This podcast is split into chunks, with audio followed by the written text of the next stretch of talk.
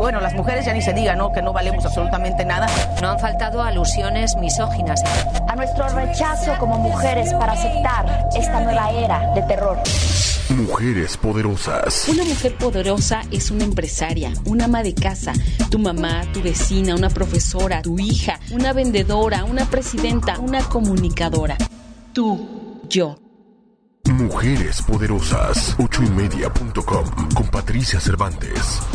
Muy buenas noches. Qué gusto estar juntos nuevamente hoy. Hoy martes 28 de febrero. El último día del segundo mes del año. Es impresionante. El tiempo vuela. Parece que fue ayer cuando estábamos comiéndonos las uvas, ¿no? ¿Se acuerdan de sus propósitos? ¿Qué tal, eh? Y bueno, yo muy feliz, como siempre, que estoy aquí con todos ustedes en ocho y media porque hoy tenemos una invitada de super lujo. Va a estar con nosotros en una entrevista muy interesante, Julieta Lujambio. Les voy a contar un poquito de, de lo que es ella. Es comunicadora y conferencista, logoterapeuta, coach de vida, mediadora familiar y por supuesto madre. Desde hace más de tres décadas ha trabajado ininterrumpidamente en radio y televisión, en programas de corte social y noticieros. Su causa social es la promoción de mejores condiciones de vida para las madres solas y sus hijos, a través de programas de asesoría jurídica para las demandas de pensión alimenticia, instalación de círculos de encuentro de madres solas y otras acciones. Ha escrito varios libros con diversos temas relacionados con el desarrollo humano. Los títulos de sus libros son Mamá sola, un nuevo significado para la maternidad sin pareja, Papá, ¿por qué no estás aquí? Mujer, tu vida tiene sentido, El vuelo de las cigüeñas, Educar en la era digital, Mujeres al mando y la pareja. Ella es Julieta Lujambio, una mujer que no para, una mujer que siempre está en la búsqueda de nuevos retos, de nuevos temas y que es muy generosa. Les invito a escuchar la entrevista que hicimos con ella. Mujeres poderosas. Ochoymedia.com con Patricia Cervantes. Amigos, estamos hoy con Julieta Lujambio. Muchas gracias, Julieta, por aceptar la entrevista. Yo sé que eres una mujer con 10.000 compromisos y, y te agradecemos tu tiempo de verdad, porque el tema de mamá sola del que vamos a hablar hoy es algo que a mí me parece que solo tú puedes darlo con, eso, con ese feeling porque además yo lo tomé contigo.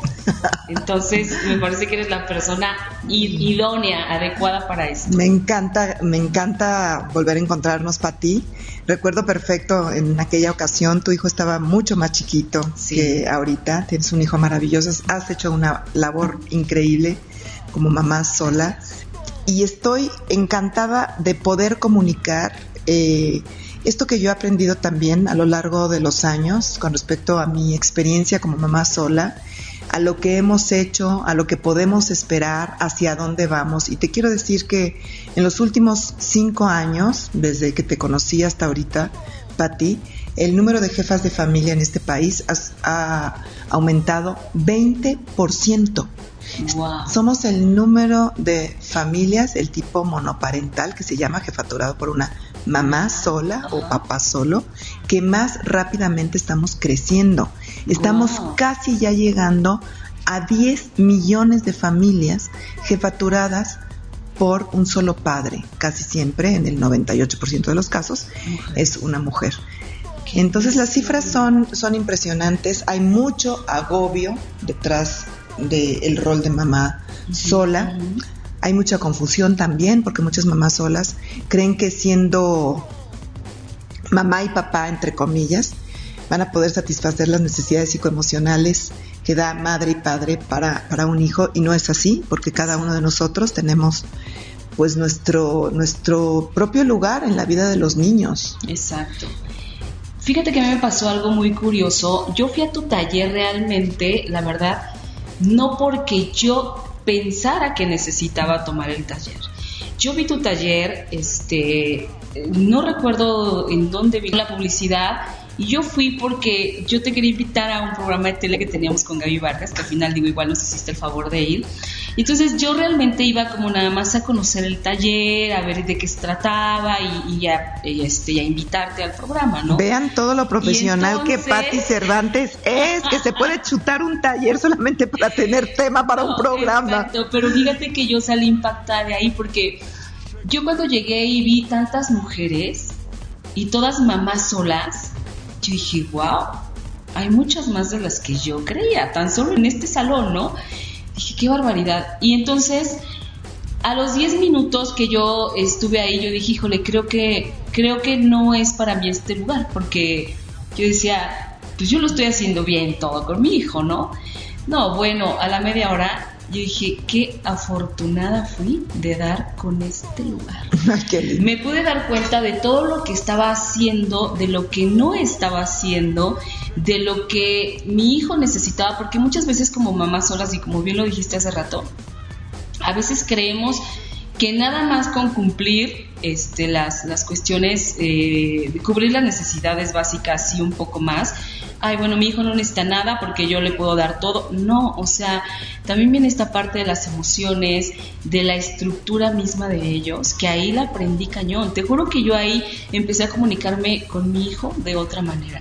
Y conocí mujeres fabulosas que con dos de ellas hasta el día de hoy todavía tengo contacto Ah, qué maravilla. increíble, ¿no? Y, y son mujeres, siguen siendo mujeres solas, que ya una, eh, que era Gaby, su hija ya va a la prepa. Mi otra amiga, que es Elba, ya vive en Querétaro, sola, se fue con sus hijos a, a seguir, pues con la lucha del día a día, porque no se acaba, aunque vayan creciendo, van creciendo las necesidades. Oh, sí, no, no dejamos de ser mamás, ¿no? Ya, tal vez con menos eh, autoridad, con menos Claro.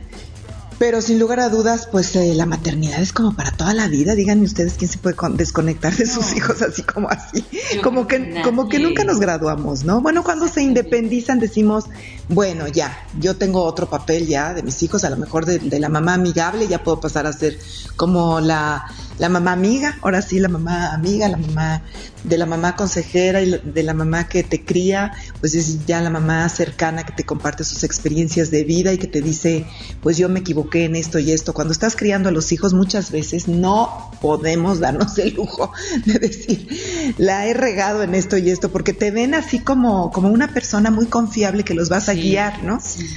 aunque dicen que no está peleado esta parte de reconocer nuestras propias culpas y errores ante los hijos.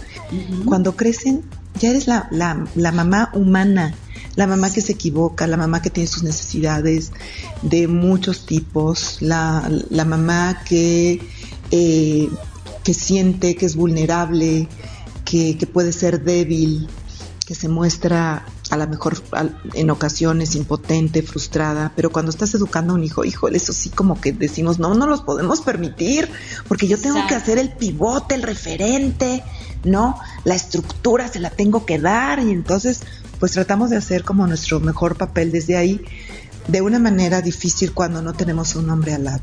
Yo les quiero decir a las, a las madres, a los padres, a todos los que nos están escuchando, que no saben cuán importante es tener una figura paterna presente. Muchas veces papá se desentiende y hace creer a los hijos muy internamente que no fueron lo suficientemente importantes para él. De tal manera que los, que los deja solos, muchas veces pues viviendo su propio destino al lado de una madre que aunque saben ellos que está agobiada, que aunque saben ellos que no le puede alcanzar con el trabajo, porque el padre proveedor sigue siendo muy importante para las economías familiares, aún así se desentiende de ellos.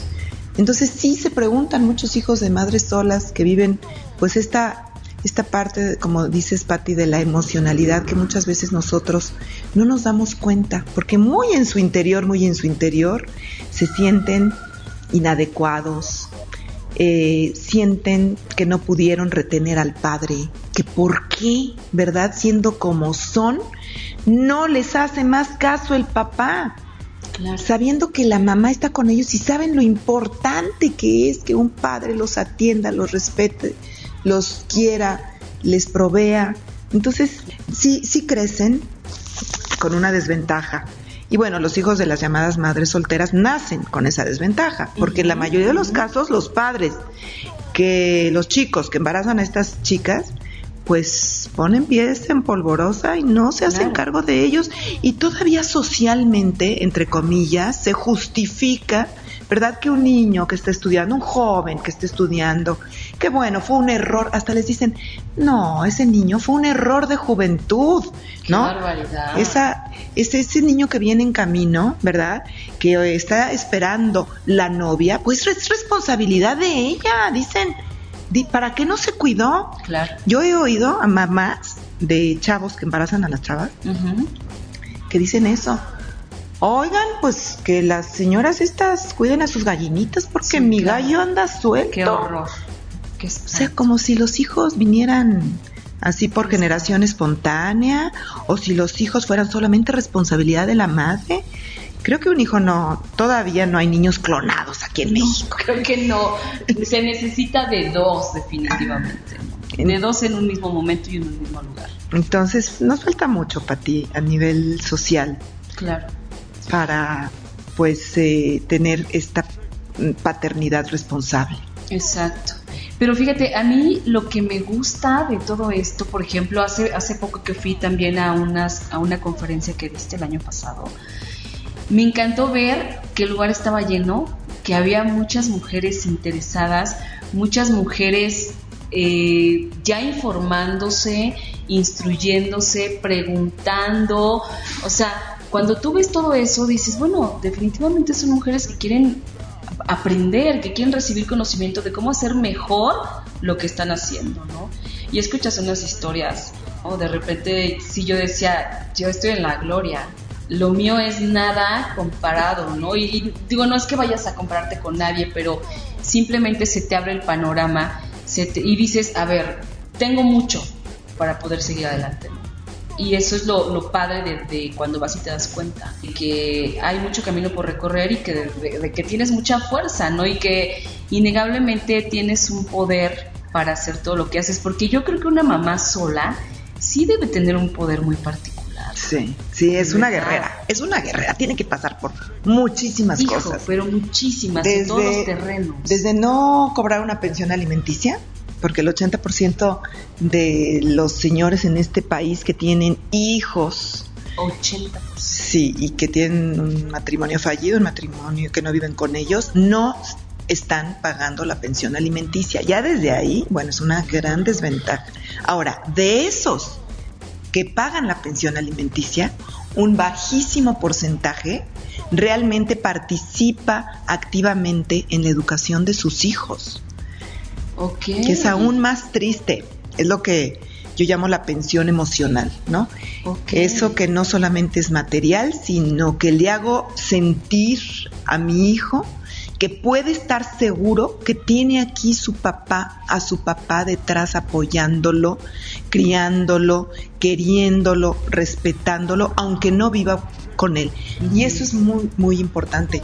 Yo a veces les digo a las señoras, y muchas me critican por esto, pero, pero de verdad yo estoy viendo por el interés superior de la infancia antes que nada y por las mamás solas también, desde luego, pero les digo, si no te paga el pensión alimenticia, no lo condiciones a él de no ver a los hijos, porque tú les estás quitando esa oportunidad a los niños. Es más fácil que te paguen una pensión alimenticia sabiendo cuáles son las necesidades De de, los ellos. Pero el que, ojos que no ven, que no ven, corazón que no siente. corazón que no siente. Claro, Entonces, si no ven ellos todo lo que están sufriendo, padeciendo y necesitando de un padre los hijos, entonces pues pueden seguir tan campantemente. Entonces sí, acerquen, mamás solas, acerquen a ese padre siempre que sea una figura confiable Claro. para educar a los hijos, acérquenlos a sus hijos, no les condicionen que porque no me pagas pensión alimenticia. Muchas señoras me han dicho, mira, mi ex marido no se daba cuenta de todo lo que necesitaban mis hijos hasta que empezó él a sacarlos, a salir con ellos. Y se dio cuenta que necesitaban tenis y ropita y que estaban ávidos de tener un apapacho de su padre y él, él empezó a construir una relación, me decía una señora tan linda, un vínculo tan bonito con sus hijos a partir de que los empezó a ver, porque yo no se los había permitido antes porque no me pagaba pensión alimenticia. Ahora me dice, ya me paga pensión alimenticia. Porque además los hijos, que son muy lindos, se lo agradecen mucho al papá y él se siente muy muy bien porque importante en la importante y importante para él porque bueno, fue un señor que ya había pasado por todo. Había tenido otra relación, pues no había superado algunas, algunas cosas y volvió a repetir los mismos errores de violencia, de abandono y demás. Entonces, este, de repente se acordó que tenía hijos y los volvió a buscar. Y ahora se siente importante para, para ellos, porque cayó en una desolación, en una depresión, en una cosa horrible de qué estoy, se preguntaba a sí mismo, qué estoy construyendo para mí mismo, qué estoy construyendo en la vida, ¿Qué estoy dejando en este mundo? ¿Para qué estoy viviendo? Todas esas preguntas tan importantes que todos nos tenemos que hacer, él se las contestó honestamente y dijo, tengo hijos, tengo que ver a mis hijos. Wow, qué maravilla. Qué importante crear vínculos, ¿no? Si no creas un vínculo, pues sí, sabes que en algún lugar tuviste hijos y que ahí están, pero de ahí no vas a pasar. Yo, yo sí creo, Pati, que la paternidad es un acto de la voluntad y que la paternidad se construye. Para nosotros las mamás solas podemos de alguna manera sentir que ese vínculo, esa obligación que tenemos de criar a nuestros hijos viene pues desde el momento en que te dicen que estás embarazada y empiezas pues a sentir cambios en tu cuerpo y te empieza a doler un poco ya en los en los meses finales, la cintura, la cadera, empiezas a tener pues ya a lo mejor algunas este, molestias indicándote de que ya se avecina el parto, pasas por esa experiencia maravillosa de dar a luz. Entonces, pues para una madre la verdad es que, pues ¿cómo vas a abandonar a un hijo? Claro. No, si lo tuviste en tu vientre, si lo viste nacer, si sabes tú que al lloro del bebé de la única persona que va a esperar es de ti, porque tú lo vas a amamantar y lo vas a papachar y lo vas a cuidar. Óyeme, ahora sí que qué madres desnaturalizadas que, están, ¿no? Que se atreverían a abandonar a un hijo. Claro. Aunque yo ahora estoy viendo también el crecimiento de algunas familias con jefatura de padres solos. Sí. Y yo me pregunto por qué. Si lo tradicional es que la mamá se quede con, los hijos, ¿no? ¿Por qué? Pues bueno, o porque la mamá es una persona irresponsable, es una persona que, no está capacitada, porque hay muchas mujeres que aunque hayan tenido los hijos no están capacitadas claro, para ser madres y el padre a lo mejor es el más responsable, el que tiene la cercanía con los hijos, la confianza, bueno, hasta la cordura, porque para ser padre hay que estar cuerdo y hay que estar bastante. También me lo explico porque muchas mujeres ven que a la tía, a la hermana, a la vecina, a la amiga, sus maridos las abandonaron y muchas dicen, antes de que éste me abandone, mejor yo lo dejo con sus hijos. Y están saliéndose del ambiente familiar para que no les pase eso porque las ven sumamente agobiadas. Que tampoco se me hace, ¿verdad? Porque te estás adelantando algo que todavía ni siquiera ha sucedido. Exacto. Pero eh, fíjate, en la eh, Dirección General de Secundarias Técnicas, el licenciado Salgado Cuevas, con quien tenemos una muy buena relación en cosa de escuela para padres y demás, un día me dijo, eh, vamos a organizar un concurso que se llame Carta a mi hijo y donde vamos a convocar a puros papás, hombres, ¿no? Era para celebrar un poco el Día del Padre. No sabes qué cartas tan preciosas. De muchos papás que, que ellos se están haciendo cargo de sus hijos. ¿Y por qué tomaron esa responsabilidad de la crianza? Una cosa preciosa, ¿eh? unas familias preciosas, porque hay que decirlo que las familias monoparentales, ya sea jefaturadas por una mujer o por un hombre, no significa que sean familias disfuncionales. No, claro que no. Hay familias integradas con de papá, mamá, que son de hijos, perro que mueve la cola y camioneta último modelo, que son muy disfuncionales. Porque hay violencia, porque no hay respeto, porque no hay cariño, porque no hay buenos ejemplos de los padres, porque no hay congruencia, porque a lo mejor la pareja se lleva de la cachetada, porque son padres muy blandos, muy permisivos, ¿no? Que no educan, que no ponen límites, que están que están criando a los hijos de, de una manera pues que, que la verdad deja mucho que desear. Entonces, las familias monoparentales, por supuesto que pueden ser familias totalmente funcionales. Es más, Claro.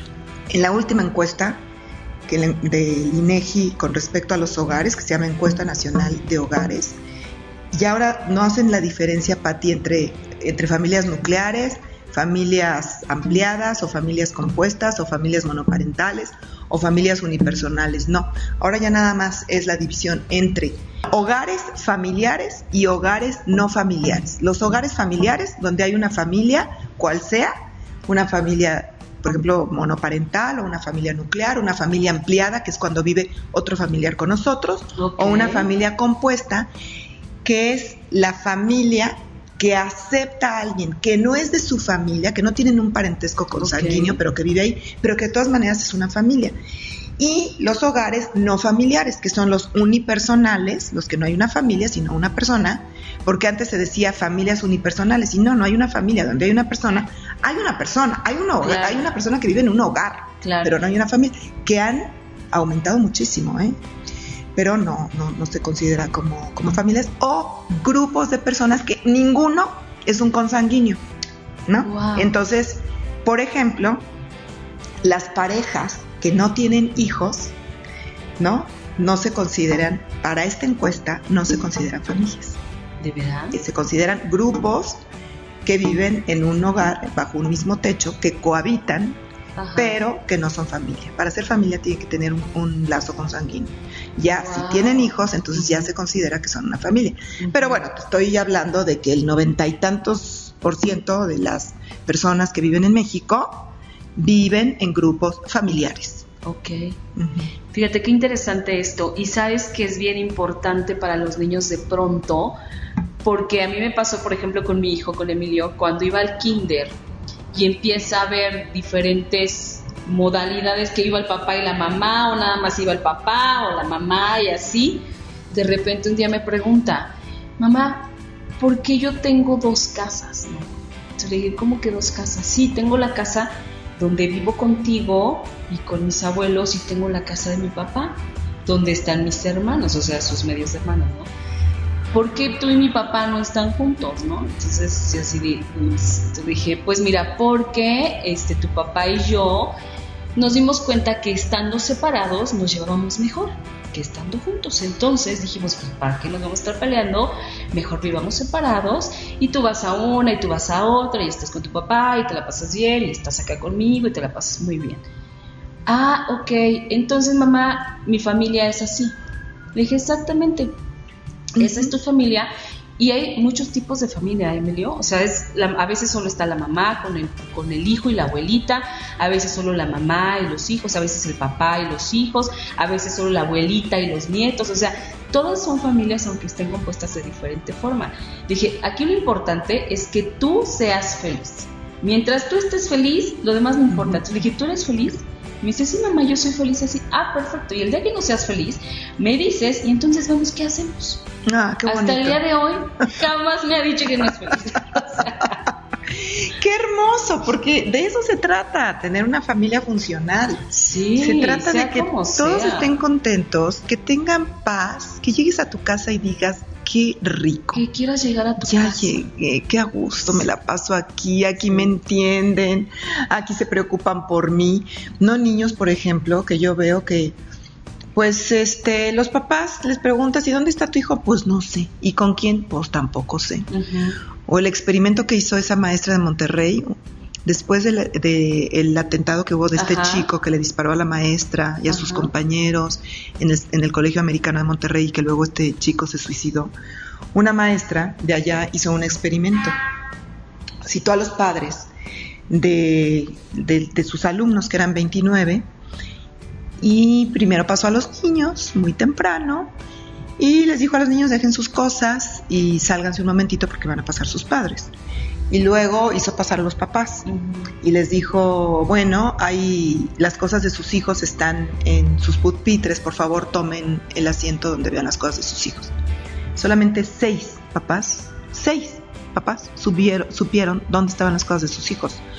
Los demás no reconocieron Las nada, mochilas, ni las mochilas, las ni menos lo que traían adentro. Y yo me pregunto, bueno, si no pudieron reconocer ni siquiera las mochilas, ¿cono- ¿conocerán a sus hijos? ¿Conocerán con quién se juntan? Claro. ¿Conocerán qué piensan? ¿Qué les aflige? A estos niños. Entonces, pues esas sí son las familias disfuncionales. Y como esas hay un chorro de, que de repente dicen, sobre todo con los hijos adultos, no, no, no, él, él o ella ya saben lo que hacen. Y entonces, bueno, que lleguen a la hora que se les pega la... Yo digo, mientras, mientras que vivas en familia, tiene que haber reglas de convivencia. Absolutamente. Yo por lo menos no me puedo dormir. Yo tengo una chica que tiene 24 años. Va a cumplir 25. Y yo no me puedo dormir de veras, Pati. Si no. Si no, si no llega, si no sé dónde está, o pongo mi despertador, ¿a qué horas vas a llegar? A tal hora. Ah, perfecto. Que, que hay horas de llegada a la casa también, ¿no? Porque yo digo que después de cierta hora en la madrugada ya o, es- o están borrachos, o hay gente que ya tiene de verdad mucha, mucha fiesta, mucha violencia, drogas, eh, ya es peligroso, entonces sí hay horas de llegada. Pero entonces pongo mi despertador y veo, si no ha llegado, pues obviamente le llamo, me contesta el teléfono, me empiezo a preocupar o no me empiezo a preocupar, etcétera. Pero saber dónde estamos los miembros de la familia, más Claro. en situaciones de ciudades que son pues este tan complicadas. Sí, y en otros lugares del país tan pero tan violentas. Entonces una familia es eso, una familia funcional es eso, donde sepas que te esperan, donde sepas que te- se preocupan por ti, donde sepas que hay un mínimo de respeto, de convivencia, de amor, de cariño, que hay reglas, que hay límites, que hay que, que te puedes sentir, que puedes ser tú mismo en Es esa, en esa casa. Esa es una familia funcional, donde no hay violencia, donde las cosas se hablan, donde hay comunicación también. importante hablarlo, poder hablar, que te puedan decir lo que quieran. Oye, Julieta, ¿y tú por qué te fijaste en este rubro, en, en estas mujeres? en estas mujeres? Bueno, en primer lugar, porque por mi condición, ¿no? Yo soy una mamá sola, yo tuve una pareja durante año y medio y, y luego decidimos separarnos. Y cuando Daniel Mesino de Editorial Planeta, después de, un evento en donde yo estaba hablando de sentido de vida, se me acercó y me dijo, oye, ¿por qué no me escribes sobre eso, un libro? Te lo publicamos en Planeta. Dije, no, no, no. Yo, yo la verdad es que creo que hay textos de sentido de vida muy, muy, muy padres, muy interesantes y poco podría aportar yo. Dice, oye, piénsale en un tema, me dijo. Piénsale en un tema, porque quiero publicarte algo. ¿Un tema de qué? Dice, un tema de vida, un tema de vida tuyo. Y, esta, y este ejercicio yo, yo a, a tu, a tu gente de, de radio y de internet, Patti, les pido que lo hagan. Ok. Si a ti te pidieran que escribieras en este momento un libro, como a mí me llegó esa oportunidad, ¿de qué escribirías? ¿Cuál es tu tema de vida? No quiere decir que seas un experto en ese tema. ujú. Quiere decir que tienes la suficiente experiencia, vivencias y reflexión en torno a ese tema que pudieras escribir un libro. ¿no? Entonces hay gente que dice, pues yo podría escribir de cocina, ah, pues está muy bien, o yo podría es- escribir de relación con los hijos, o yo podría escribir sobre cómo no he podido superar un trauma infantil, o- o cómo, cómo salí del alcoholismo, ¿no? Ok, O ok. co- todos tenemos un tema de vida, todos. eh, Es verdad. se nos ha presentado una circunstancia que, que hemos enfrentado, afrontado y, y superado o no superado, pero que estamos trabajando en ella. Todos tenemos un coco, como, como dicen. Sí, sí, Mi coco era eso, que yo decía, soy una mamá sola, le quiero dar todo a mi hija para que se sienta en un, un ambiente divino. ¿Qué, ¿Qué tengo que hacer? Y entonces, durante muchos años sí me puse a ver en qué persona para ella me tengo que convertir para poderla educar de la mejor manera sola. Y entonces, bueno, pues de ahí fue, fue saliendo el índice del libro y, y demás. Y entonces, con ese empujoncito dije, bueno, si este fue mi tema de vida, entonces tengo que hacer algo por eso. Entonces, empecé a, a ver qué faltaba en la ley, por qué la gente no pagaba pensiones alimenticias, qué políticas públicas estaban apoyando a las mamás solas, qué había en las legislaciones tanto de la Ciudad de México como de otros estados, qué estaban haciendo en otros países para asegurarse y a garantizar el pago de la pensión alimenticia, etcétera. Entonces ya llevo 10 años en, en este tema y bueno, tengo la fortuna de poder haber aportado un, aunque sea granito de arena, una mínima parte, en, en, este tema que es toral en nuestro país, porque hoy por hoy una de cada tres familias de México es jefaturada por una mamá sola, que como te decía al inicio de esta conversación, Pati, está agobiada. Muchísimo. Y, y a esto eh, a mí me llama mucho la atención y me interesaría que nos hablaras de, de, de este famoso registro de deudores alimentarios. Pues mira, se aprobó por unanimidad en la Asamblea Legislativa en el año 2011. Okay. Tuve la fortuna de que en una de las pláticas, a propósito de las mamás solas, se llamaba El reto de ser mamá sola, eh, fue Alejandra Barrales, que entonces era líder de la Asamblea Legislativa, porque okay. estaba casi dominada por el PRD. Entonces me escuchó y me dijo, oye, yo quiero hacer algo en la legislación del Distrito Federal en ese entonces, ¿en qué te puedo ayudar? Entonces nos reunimos y a los tres meses de esa reunión, creo que salió rapidísimo la ley, no solamente con la creación del registro de deudores alimentarios morosos, sino con otras reformas que eh, agravaban las penas uh -huh. eh, de cárcel, penales, hay que decirlo, para quienes incumplían el pago de la pensión alimenticia. Uh -huh. Entonces fue un gran espaldarazo, se quedó el registro por unanimidad, pasó, yo tuve que hacer ahí labor de cabildeo con las otras fuerzas políticas uh -huh. para que votaran a favor y hoy por hoy existe. Queremos, por supuesto, escalarla, escalar esta idea, esta reforma, porque hoy por hoy, eh, ¿para qué sirve el registro de deudores alimentarios morosos? Por si un papá no paga después de tres meses, a petición de parte, el juez que lleva el caso pide al registro civil que incluya el nombre de este papá. Wow. Y a ver, ¿para qué sirve? Pues es un poco una condena social, aunque ahorita no es público, tú no puedes entrar públicamente a ver los nombres, queremos que sea así. Exacto. Por otro lado, si tú quieres enajenar un bien, por ejemplo, una, una propiedad, pero no, no estás pagando pensión alimenticia. Entonces, si estás en el registro, esa propiedad la ponen como no como que tú no la puedes enajenar, claro, como, como si fuera un, digamos, una condición para el deudor alimentario de que si no paga pensión alimenticia no puede enajenar ese bien que es tuyo. Uh -huh, uh -huh. Y otra cosa, por ejemplo, también que se trata de alertar a las personas que se casan muchas veces con señores o señoras que no cumplen con sus obligaciones de paternidad o maternidad. Entonces, si tú vas al registro civil a querer casarte con alguien, te piden un papel de no adeudo de pensión alimenticia no para poder casarte. Por lo Oye, menos para maravilla. que sepas si esa persona con la cual te estás casando te estás no, no tiene hijos, no tiene boquitas que alimentar, ¿no? no. Y ha cumplido cabalmente o con su obligación. sabes que sí las tiene y a ti te dice que él es el más cumplido, el más responsable y tú dices, ay, no, bueno, ¿qué? hombre tan divino me encontré, que yo sé que si algo pasa, él se va a hacer cargo.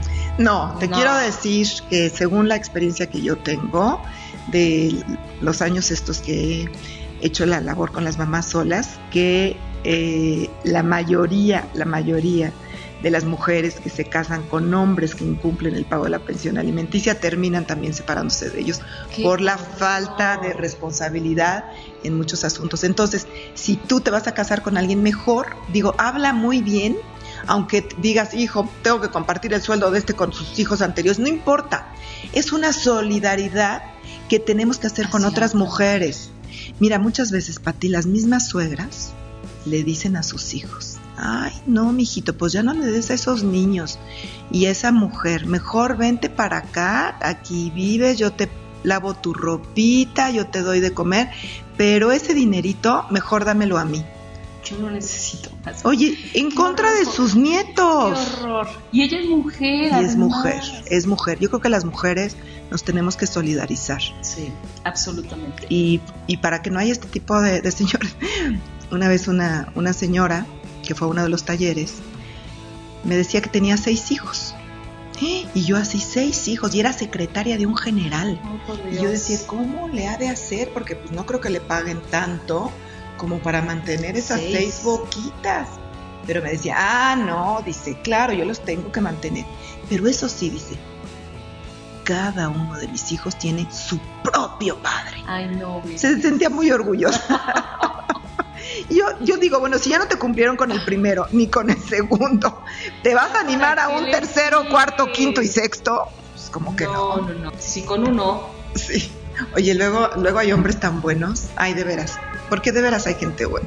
Pero hay Sí. hombres tan buenos que están manteniendo a hijos que ni siquiera fueron de- de- suyos, ¿no? Exacto, que ya estaba. Pero que ya estaban, pero que por amor a la esposa y por cariño a los hijos y por un sentido increíble de responsabilidad, están apoyando a esos chavos. Sí, sí, también hay hombres que son este, generosos, ¿no? Y que son buenas personas. Eso es innegable. Desgraciadamente muy, un muy bajo porcentaje en este país. Educa, provee, da buenos ejemplos, este, está ahí en el día a día en la crianza de los niños. Pues sí, yo conozco padres que de repente se van a hacer la tarea con los niños y ahí los ves citados en el- la, la cafetería de la esquina haciendo la tarea con ¿De el niño. veras? Increíble, me encanta eso, o sea, me fascina porque digo, estos padres sí que están aprovechando esta generosidad de la naturaleza de darnos hijos y de que no hay un amor más grande. Bueno, sí, el de la pareja cuando es una pareja bien avenida, pero híjole, Pero el de nosotros, los hijos es otro mundo. nosotros otro hemos rollo. vivido, digo, somos muy afortunadas de tener hijos Sí, y hemos vivido esa parte de la vida que es maravillosa. Yo digo, como tantos y tantos papás se pueden perder de este regalo de la vida. Sí, absolutamente. El, el- el verlos crecer, el verlos desarrollarse, por algo te los dan además. Hombre, imagínate que Diosito está confiando en ti. Exacto, porque no es, es un paquetazo el que te están echando, o sea, no es cualquier cosa. o sea, Bueno, ¿qué son las mamás solas? Las mamás solas, a ver, para identificar un poco, son las que no, eh, las que por ejemplo no, tu- no tuvieron un proyecto de matrimonio, las típicas madres solteras, ok. ¿no? Que no pudieron concretar ese, ese matrimonio con, con el papá de sus hijos o de su hijo. Eh, también las madres eh, divorciadas, por supuesto, las madres abandonadas, ¿no? Las madres dejadas, las que nunca se casaron pero las dejaron, eh, las madres viudas también, y que Claro. muchas veces se quedan como mi cuñada. Mi cuñada tenía 30 años cuando mi hermano murió. A los 32 años murió mi hermano y, y mi sobrino tenía nueve meses. Ay, no. Entonces ha sido madre sola, bueno, una madre sola ejemplar, pero pues es una madre viuda. O las madres, fíjate, Pati, por elección, las madres que han decidido tener hijos y embarazarse, este, pues muchas veces hasta en un banco de semen. ¿verdad? Muchas veces pidiéndole a alguien que les haga el favor o eh, en el consultorio de un médico que les dice, ay doctor, consígame los medios para una inseminación artificial y muchas veces ni siquiera saben de quién, es el hijo. Claro. ¿no? Y a mí me preguntan, ¿estás de acuerdo con eso, Julieta? y me ponen en aprietos, ¿Por porque yo sé que la necesidad de tener hijos para ti es De pronto puede ser. muy fuerte. Y cuando se te está apagando o deteniendo el reloj biológico, que ya no empiezas a tener muy buenos óvulos, por ahí de los 37, 38, 39, 40 años, y muchas de estas mujeres que tra- trabajan muchísimo y que nunca se dieron tiempo para tener una pareja y eso, pero que de repente dicen, híjole, por esa necesidad de autotrascendencia, quiero, quiero, quiero vivir con alguien, quiero tener un hijo de mi, de mi carne, de mi sangre, o sea, sí entiendo esa, esa necesidad y esa responsabilidad, pero por otro lado digo, ay, qué difícil decidir algo sin la contraparte, porque la naturaleza por eso nos hizo hombre y mujer, Claro. para que los dos pudiéramos educar a un hijo, ¿no? Entonces, eh, sí me cuesta eh, un poco de trabajo en ese sentido dar una opinión al respecto, porque creo que los niños merecen que de entrada mamá y papá estén presentes. Otra Claro. cosa es que si ya no se llevaron, si ya se separaron, Sí, bueno, la- la- las situaciones van cambiando, ¿no? Y te van orillando para uno u otro lado, pero de entrada, de inicio, la intención es una, ¿no? Definitivamente. Sí, por eso, por eso yo les recomiendo a las chicas que congelen tus óvulos. No, no es cierto. no, para nada. Para nada. Si no te tocó, no te tocó. Y si no llegó a tu vida un hombre de, de verdad con el que podrías haber procreado, pues entonces adopta a un, a un hijo. Claro.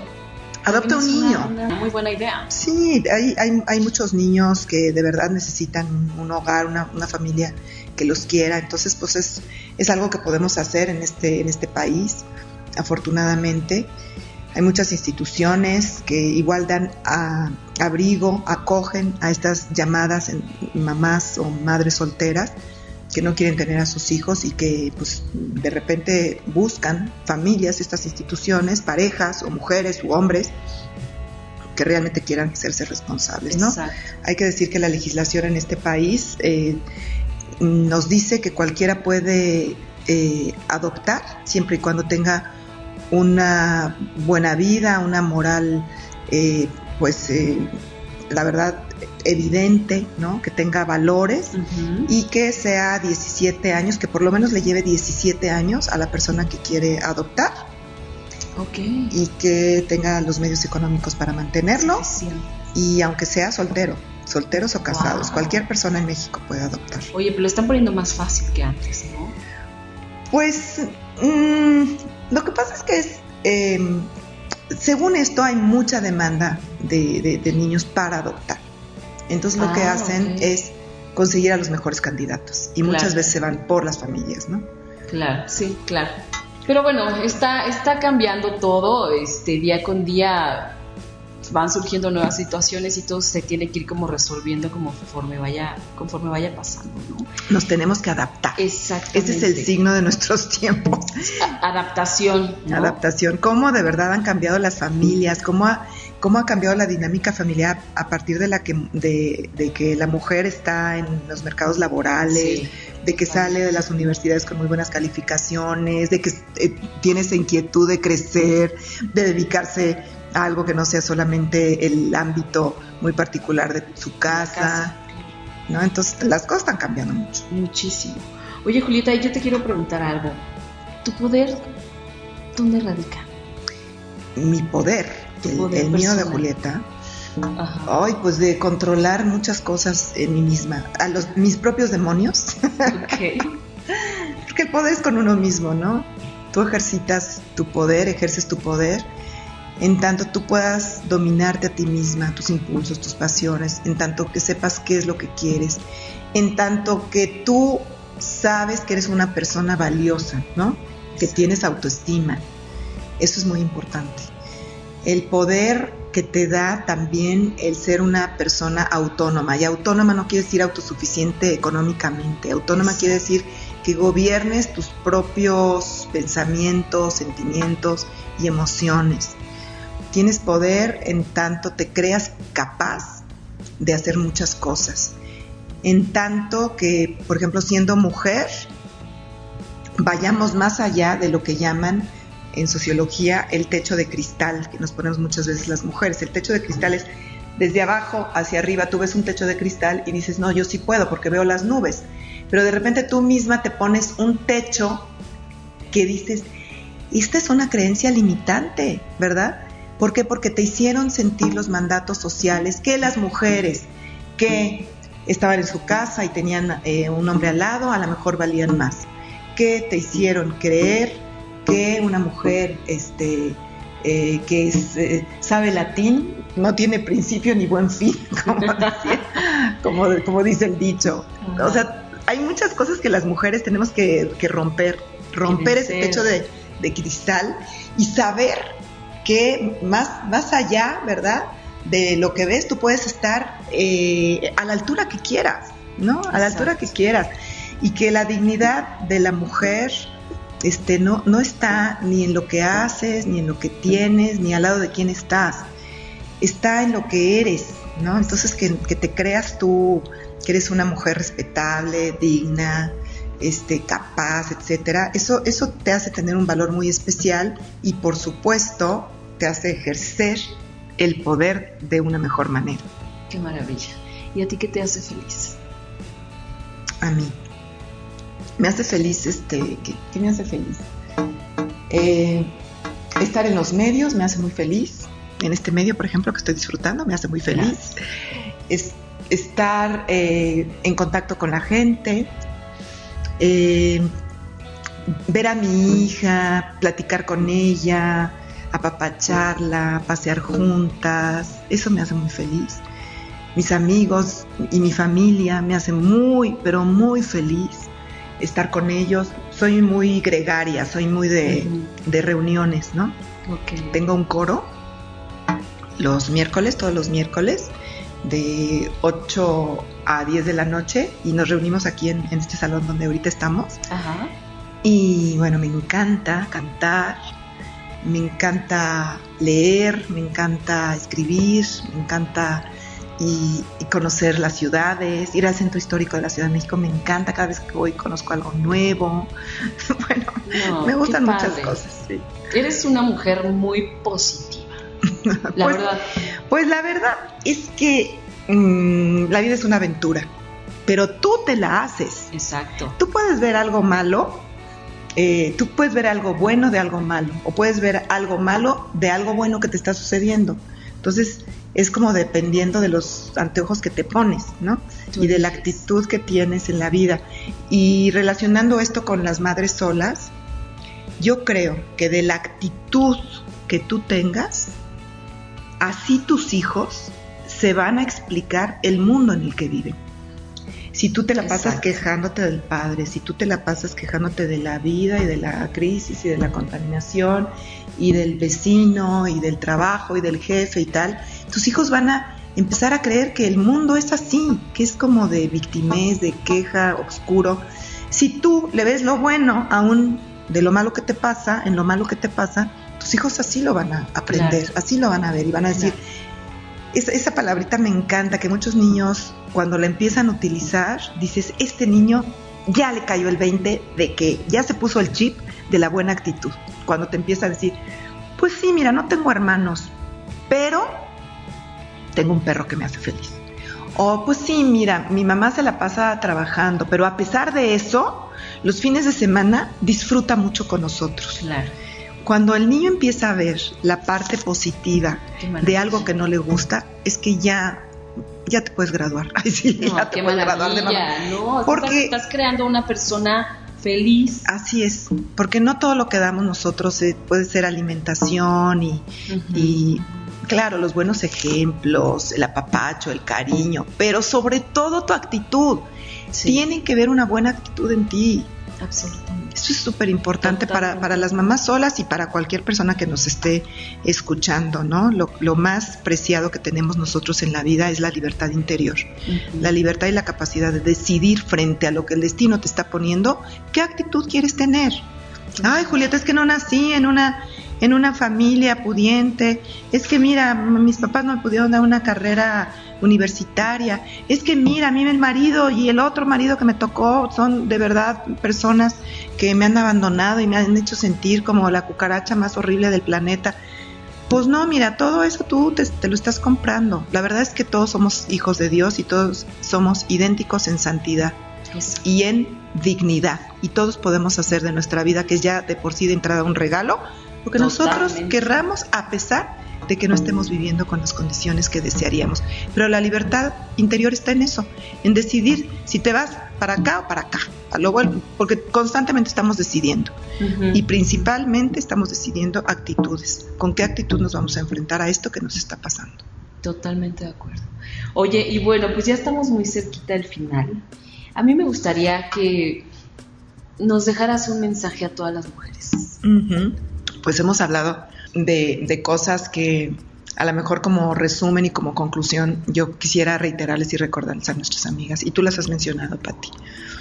Muy importante tener un poder personal, tener autonomía en tus emociones, en tus decisiones, en tus pensamientos. Si eres mamá sola, no te quejes y empiece a ver lo bueno de la situación, lo que Claro. tiene sus, sus ventajas. No te pelees con la vida, esa es la circunstancia que te está tocando vivir y velo de la mejor manera por ti y por tus hijos. Hay muchas cosas que disfrutar de la maternidad sin pareja.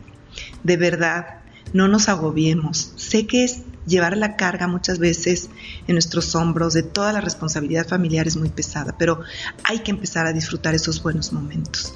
El beso que tu hijo te da en la noche, el apapacho que sientes de tu hijo cuando estás enferma y se acerca a tu cama, el gracias mamá porque me trajiste las mandarinas que me gustan tanto, todo eso hay que disfrutarlo muchísimo y hay que darle gracias a Dios de la existencia que tenemos.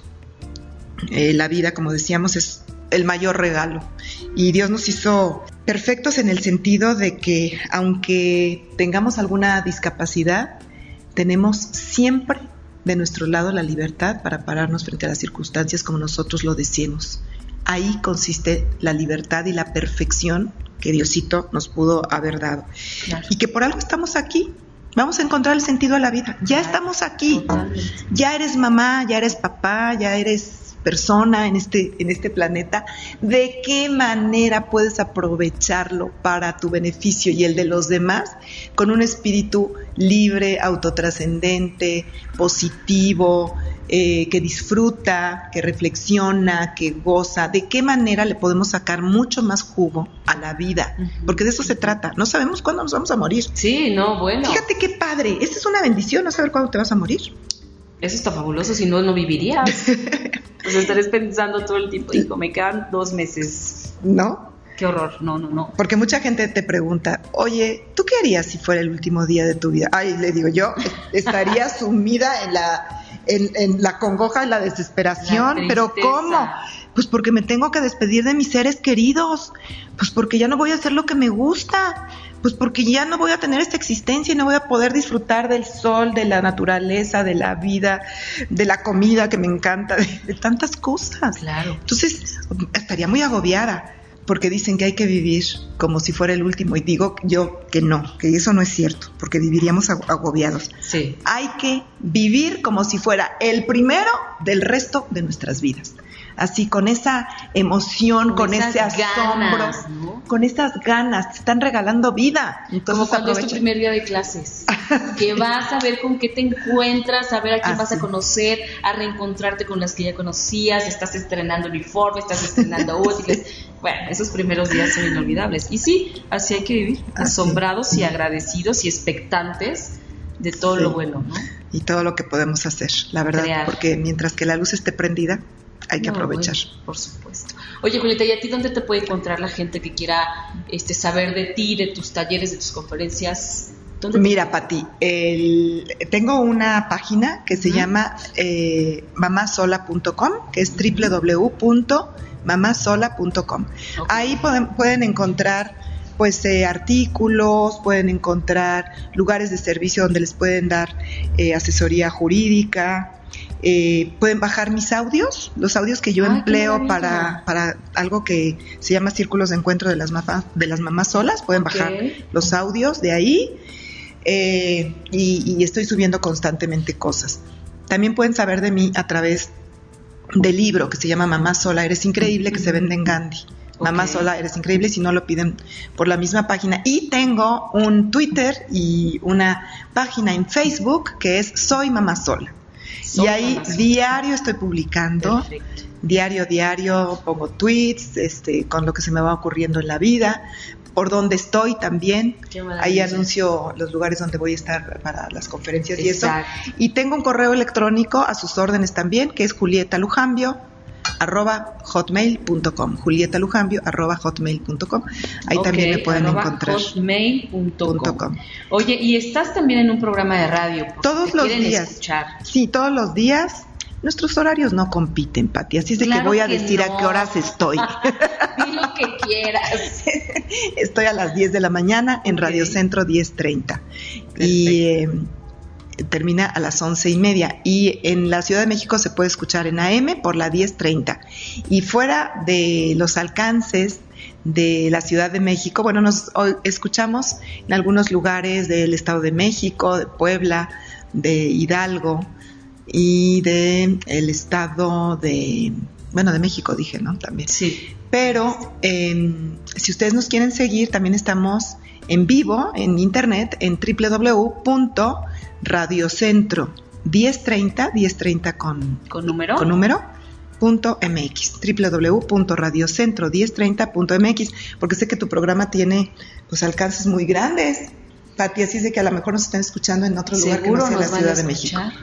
Seguro nos van a escuchar en muchos lugares y más contigo, que, que siempre es un agasajo platicar contigo, Julieta. Siempre escucho algo nuevo, siempre escucho que estás en 80 mil cosas diferentes.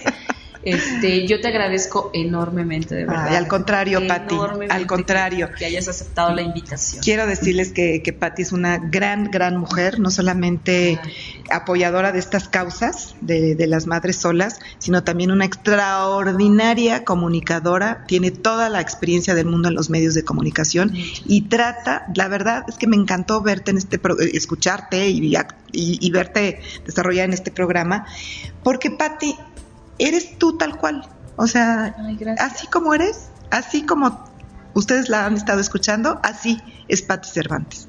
Ay, muchas gracias, Julieta. Gracias, Patti, por todo el apoyo que siempre he recibido de ti. No, y yo de ti, por supuesto. muchas gracias. Seguimos, amigos, no se despeguen. Mujeres Poderosas, ochoymedia.com, con Patricia Cervantes. Y bueno, ¿qué les pareció interesante, no? Lo cierto es que para una madre o un padre solo, criar a los hijos es una labor muy difícil. Yo estoy convencida que esa relación que tienes con tu hijo es algo único, porque sabes que eres la persona que tiene a su lado tal vez la única persona con la que realmente cuenta, ¿no? Eres tú para todo lo que venga y por eso siempre sentimos ese vínculo tan especial con ellos, ¿no?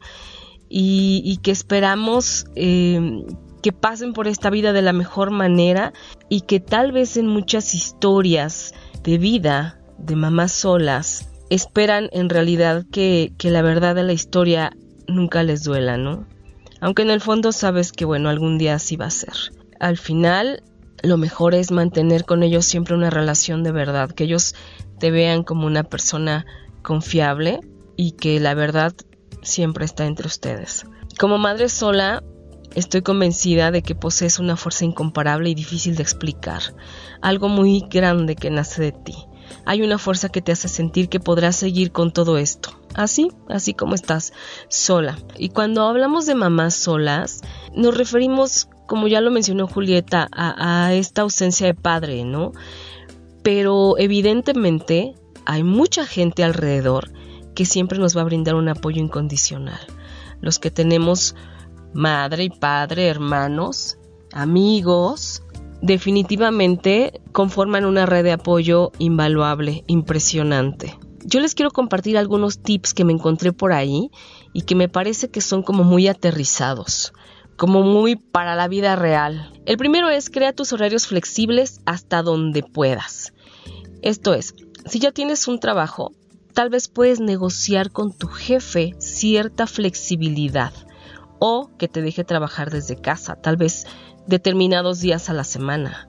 Ahora, si vas a regresar a trabajar, pues busca un empleo que definitivamente no te absorba el 100% del tiempo. Que esto te permita también cumplir dentro de lo más posible tu papel de mamá, el siguiente es agenda tiempo para ti. Tus hijos son una parte fundamental de tu vida, es cierto, pero esto no implica que no debas cuidarte emocional y físicamente. Es importante que busques actividades que te hagan sentir bien y que puedas hacer sin ellos.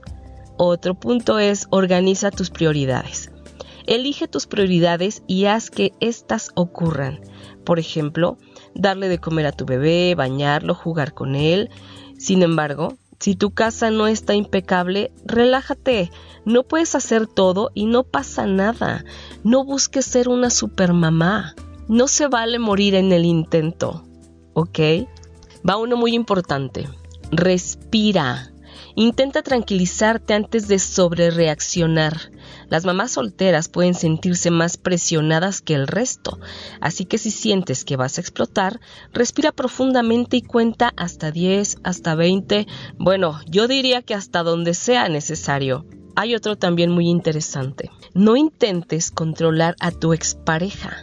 A veces ocurre que si el papá de nuestro hijo nuestros hijos vive, quisiéramos que estuviera más presente en su vida.